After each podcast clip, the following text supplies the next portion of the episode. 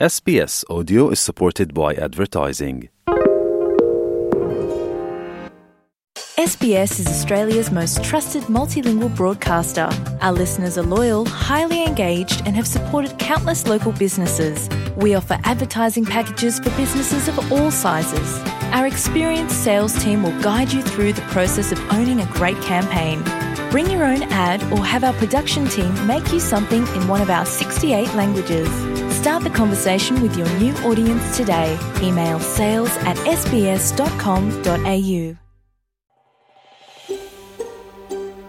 Estás con SBS Spanish. Encuentra más historias fascinantes en sbs.com.au barra Spanish.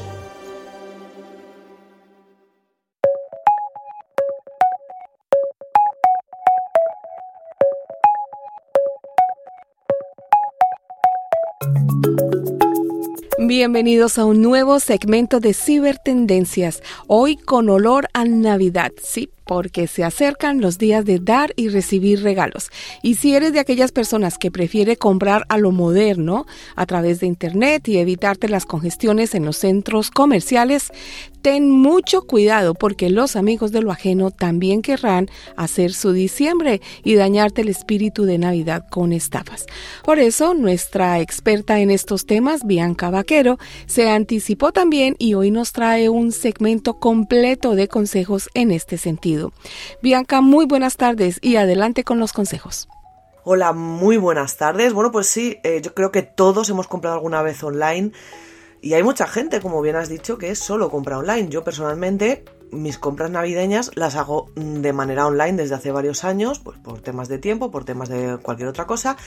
Y pues lo que yo quiero hoy es que si sois de esas personas que compráis online, lo hagáis de una forma segura. Y os voy a enseñar, os voy a dar consejos de cómo tenéis o cómo podéis hacer esas compras para que no tengáis ningún tipo de problema y que nadie pues, se cuele en vuestros datos bancarios. Vamos a empezar con consejillos básicos, algo en general que nos van a venir bien ya no solo para hacer compras online, sino en general. Eh, lo primero, por ejemplo, que tenemos que tener muy en cuenta es desconfiar de esas ofertas mm, increíblemente llamativas o atractivas. Si hay un teléfono móvil que cuesta mil dólares o 800 dólares y nos lo están vendiendo a 100, tenemos un poco que desconfiar, ¿de acuerdo? Porque algo hay raro, hay, hay excepciones, eh, sobre todo en época de rebajas y tal, pero mm, la mayoría de las veces esto no va a ocurrir, ¿de acuerdo? O sea, es muy difícil que te ofrezcan, como se suele decir aquí en España, duros a pesetas, que es, decir, algo carísimo mm, no les compensa dártelo muy barato a no ser que sean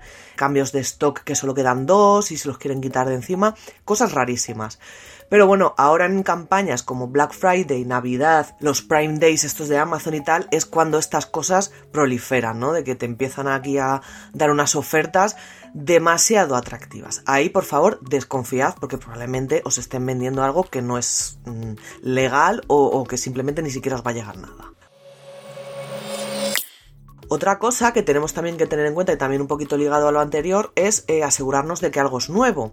Hay muchas web cada vez más, mm, Amazon por ejemplo es una de las grandísimas tiendas online, ¿no? Ofrecen productos reacondicionados, es decir, productos que están usados o que alguien los ha devuelto por algún problema y ellos los han arreglado y los venden más baratos.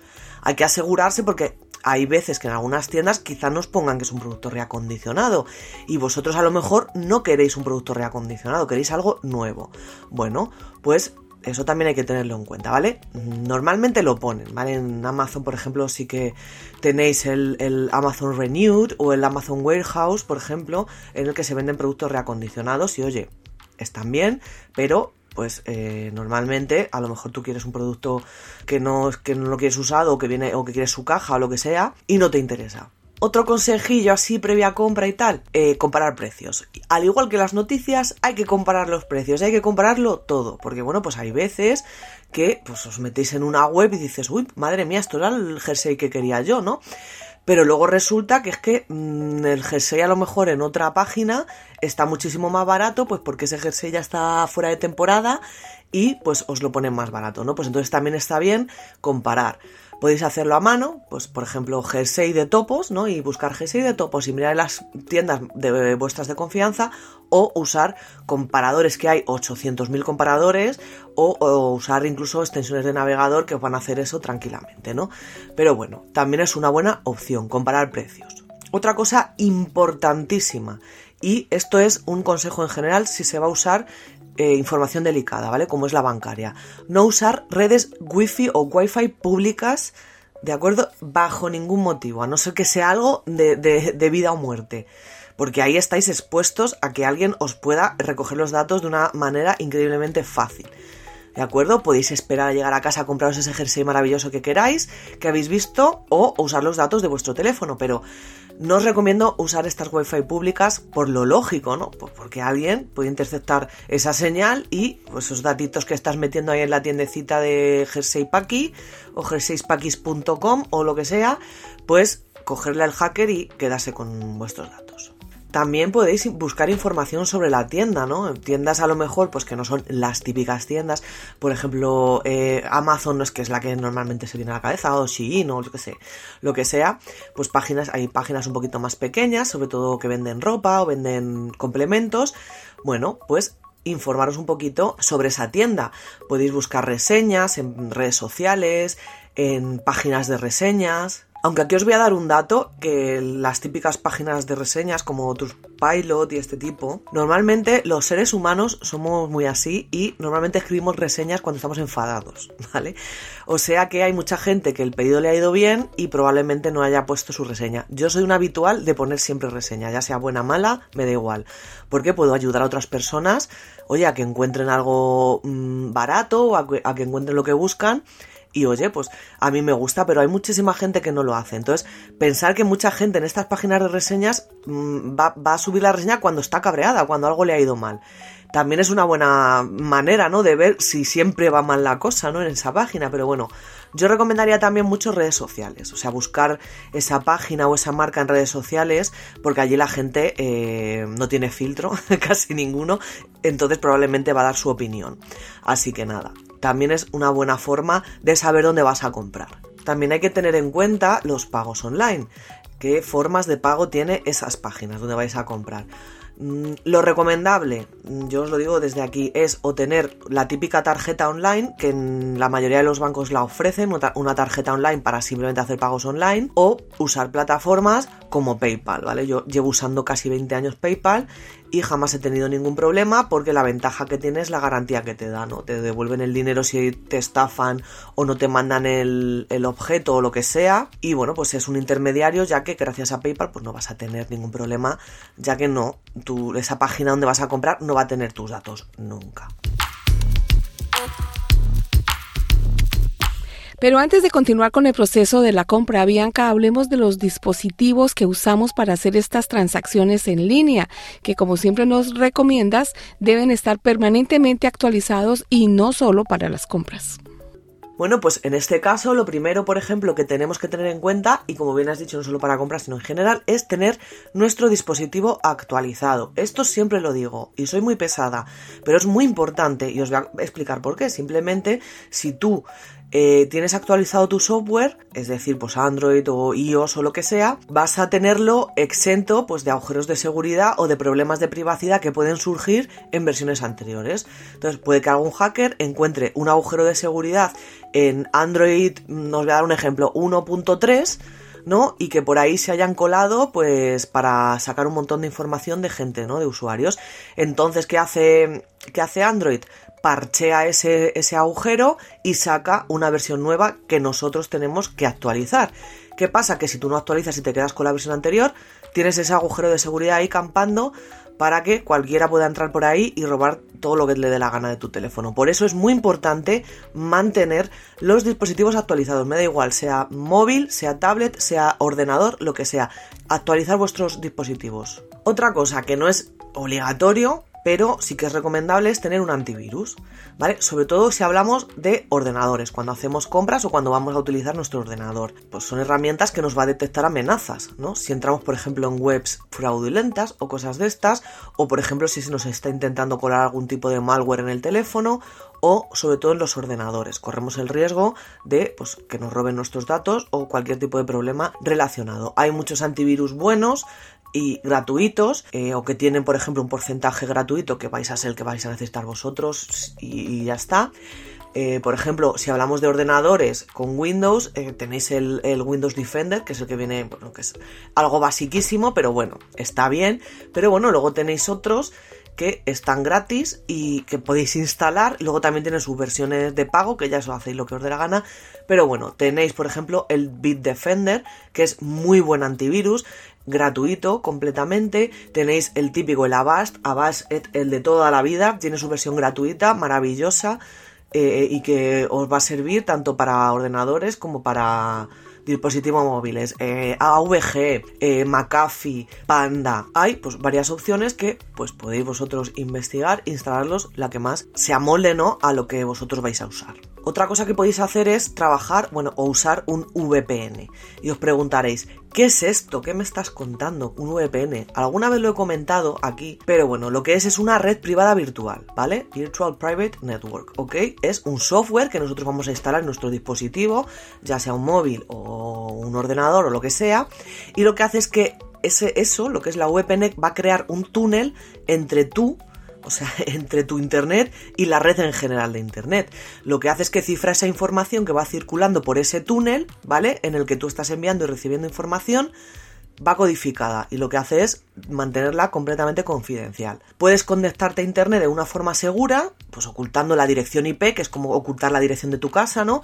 Y protegiendo pues los datos. Podéis usar una VPN. Hay VPNs gratuitas, pero yo ya os digo desde aquí que las mejores normalmente las tienes que pagar. No son muy caras, tampoco es completamente necesario que uséis una VPN, pero bueno, también te sirve para otras cosas, como por ejemplo, pues conectarte al Netflix de otro país, ¿no? Para ver otras cosas, pero bueno, es una buena manera, ¿no? De mantener tus datos seguros y, ya está. Pues también podéis utilizar una VPN. Por ejemplo, si, si, queréis acceder a una wifi pública por lo que sea, porque en casa no tenéis internet, podéis usar un VPN y utilizar una wifi pública sin ningún problema.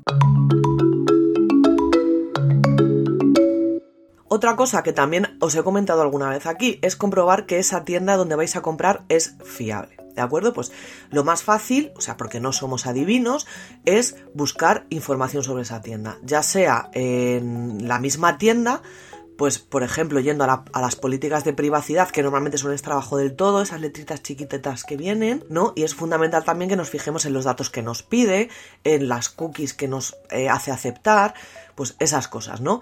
Eh, hay que ser muy cuidadoso. Entonces, por ejemplo, si es una tienda que jamás hemos oído hablar y tal, podemos poner el nombre de la tienda, por ejemplo, jerseyspaki, ¿vale? .com y podéis añadirle a la búsqueda, pues, estafa o fraude o algo así por si acaso. Entonces, pues, os saldrán quizá opiniones relacionadas con mm, si es un fraude o, o no saldrá nada si esa página es completamente de fiar. Otra cosa importante es, y ya no solo para las compras, sino en general, es estar o meterse en páginas con conexión segura. Y esto también os lo repito muchas veces y os lo voy a volver a repetir, os lo repetiré hasta que haga falta. ¿Cómo lo hacemos? ¿Cómo nos fijamos si una web es segura o no? Es muy fácil. Vamos a la barra del navegador, que es la barrita que nos aparece arriba con jerseyspaki.com, ¿no? Que es donde vamos a comprar nuestro jersey. Y tenemos que ver que tenga HTTPS, ¿vale? Sería HTTPS, pues punto www.g6paki.com, por ejemplo. Si tiene HTTP, no está cifrada, no es segura, ¿vale? Así que yo personalmente, si solo tiene HTTP, huiría de ahí. Tiene que tener HTTPS, ¿vale? Ahí, donde en la barrita del navegador, junto a esa URL. También tienen que tener un iconito, que es un candadito, ¿vale? Es un dibujo de un candadito, que nos va a mostrar que esa tienda tiene un certificado de seguridad y que podemos hacer una compra o navegar por esa página web de una forma segura sin correr ningún riesgo. Si no tiene el candadito, yo también saldría corriendo de ahí hay que fijarnos también en lo que instalamos. Aquí va otro consejo que también os va a servir en general y es nunca descarguéis ninguna aplicación de una tienda que no sea oficial, ¿vale? O de un sitio que no sea la tienda oficial de aplicaciones, como Google Play o App Store. Me he enfrentado a varios casos en los que he visto, pues, que mm, gente de mi alrededor, las aplicaciones las busca en Google, pues, por ejemplo, pone jerseypacky, pues, .app o la... Vamos a, descargarnos la aplicación de Jersey lo pone en Google y Google te va a llevar a un enlace que puede ser su propia Google Play o puede ser una página. Tú te descargas de esa página la aplicación de G6 Packy y te puedes descargar la aplicación de G6 Packy y 50.000 malwares detrás. ¿De acuerdo? Por eso es muy importante que os descarguéis, vayáis a la, a la página de aplicaciones, pongáis la aplicación que os queréis descargar y os las descarguéis de ahí. Leer las reseñas. Leer las reseñas también a mí es lo que me encanta hacer, ¿no? Cuando voy a comprar lee las reseñas de la gente. También sirve para cuando vayamos a instalar una aplicación. Pues lo mismo, cualquier cosa que hay en internet, cualquier cosa que compres en internet, seguramente va a haber alguien que la ha comprado antes que tú y seguramente haya dejado una reseña. Ya sea en una red social, en una página de reseñas, eh, en la propia página web, ¿no? Que a lo mejor tiene un apartado para comentarios y reseñas. Y bueno, pues por lógica, por mm, eh, sentido común, si vemos que tiene muchísimas más críticas malas que buenas, pues quizá no compremos. Os vuelvo a repetir, la gente normalmente suele meter reseñas cuando eh, le ha venido mal el producto o, está enfadado porque algo ha pasado mal. Pero claro, si hay 100 reseñas malas y dos buenas es porque mucho, mucho mal ha hecho, ¿no? Entonces, pues eso, es muy importante porque, bueno, y en redes sociales sobre todo, como os he dicho, la gente no tiene filtro ahí y da su opinión abiertamente.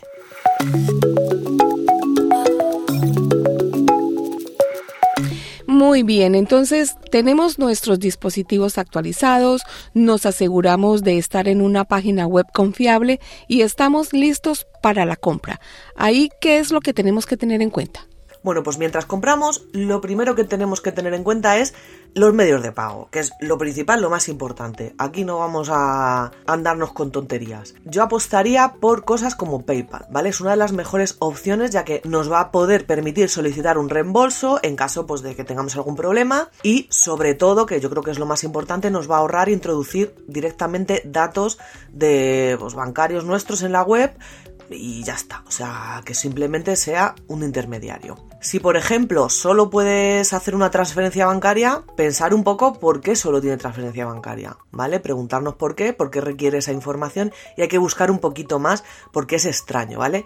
Otra opción de pago que esta es rarísima es contra reembolso, pero bueno, también en tiendas chiquititas o gente que hace cosas artesanales quizá ofrezca este método de pago y bueno, pues este es el más seguro de todos porque hasta que no te llega el producto tú no lo pagas. Entonces, pues yo diría que es el más seguro de todos. Pero bueno, es muy complicado que tengan ya estas, estas webs de, compras online el método contra reembolso, pero bueno, quizás si son tiendas chiquititas os lo ofrezcan. Pero bueno, si tenéis PayPal no vais a tener ningún problema. También cuando estamos comprando hay que comprobar los tipos de envío, pues si los plazos que tienen, los tipos de envío, hay veces sobre todo en la que tú encuentras cosas maravillosas, muy baratas y de repente eh, vas a pagar y te cobran 50 mm, dólares de gastos de envío. Y dices, pero esto qué es, madre mía. Bueno, pues que a lo mejor viene de muy lejos, entonces en tu país requiere pues pasar aduanas, pasar estas cosas que nos van a aumentar mucho los gastos de envío. Entonces eso hay que fijarse mucho mientras estamos comprando, sobre todo para no perder tiempo. En sitios como por ejemplo AliExpress, ¿no? que es digamos un poco lo que conoce todo el mundo, pues hay veces que nos pueden tardar los productos mucho tiempo y si los vamos a querer para hacer un regalo para estas fechas, pues a lo mejor no nos compensa. Entonces hay que fijarse bien. Y otra cosa, mientras compramos nos van a hacer crearnos una cuenta, porque hoy en día todo todos los sitios web te tienes que crear una cuenta. Esto es una locura. Así que yo aquí, de verdad, haceros una cuenta, crearos una cuenta segura. Esto es muy importante. Da igual si vais a comprar o lo que vayáis a hacer. Crearos una, una cuenta segura. ¿Y qué es una cuenta segura? Yo esto es el tironcito de orejas que os doy muchas veces a todos. ¿Vale? No usar la misma contraseña mm, para todo. ¿vale? Y mucho menos ni para tus servicios, la misma que tenéis para el email o para las redes sociales o incluso para datos bancarios, para el banco. ¿vale? Hay que utilizar contraseñas seguras con pues, una longitud bastante amplia, combinando letras y estas cosas, ¿vale? Yo sé que es un rollo, que es un aburrimiento, que es tedioso sobre todo. Ya os comento que hay gestores de contraseñas y bueno, pues ahora también hay, como, como habéis podido comprobar, están las keys, que hay muchos sitios en la que simplemente con el dato biométrico ya te te metes en la página. Pero bueno, hacerlo porque básicamente, sobre todo en webs de estar de compra, vais a, tener que dar datos sensibles como vuestra propia dirección física, ¿no? Entonces, pues hay que tener mucho cuidado a la hora de registrarse.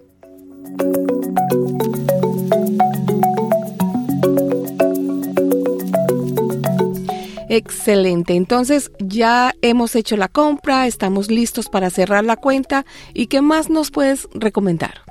Bueno, pues lo primero que hay que tener en cuenta es que no hay que guardar el método de pago. ¿Vale? Es decir, cuando el navegador te pregunta, que muchas veces te pregunta, ¿quieres guardar este método de pago? ¿O quieres guardar estos datos? ¿O quieres guardar esta con... No lo hagáis, no guardéis nada, nunca. Cuanta menos información se tenga en la nube, mejor. Eh, puede ser incómodo tener que escribir otra vez pues si han metido el número de tarjeta o lo que sea, mm, tener que hacerlo otra vez, pero de verdad es mejor no guardar este tipo de datos tan sensibles y evitar que alguien pues pueda robar esta cuenta o que haya una filtración de lo que sea y que estén ahí tus datos pues alegremente, ¿vale?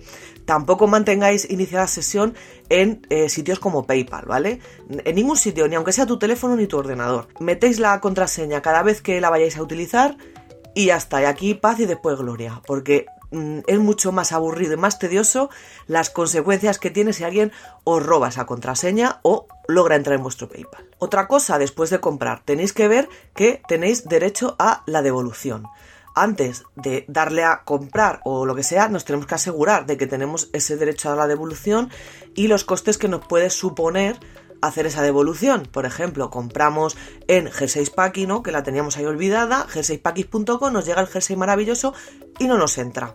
Bueno, pues tenemos que ver si Jersey Packing nos ofrece ese derecho a poder devolver la, la, prenda, ¿vale? Hay veces que hasta te, te cobran, ¿no? Y bueno, pues si a nosotros nos interesa, pues decir, bueno, a mí no me importa pagar para devolver la prenda. Ahí también entraría el reenvío o el reembolso. Por ejemplo, si algo nos llega roto o defectuoso, que a veces pasa, ¿no? Pues las empresas estas de mensajería, pues a veces tiran los paquetes como una locura y puede venir algo estropeado. Bueno, pues hay que ver si tenemos derecho a que nos puedan reenviar el producto o que nos devuelvan el dinero, pues por, por el tema, ¿no? Porque venga roto o defectuoso. Bueno, espero que pongáis en práctica estos consejos, ya que vienen épocas arduas y duras de compras online. Así que nada, espero que os sirvan y sobre todo que los pongáis en práctica.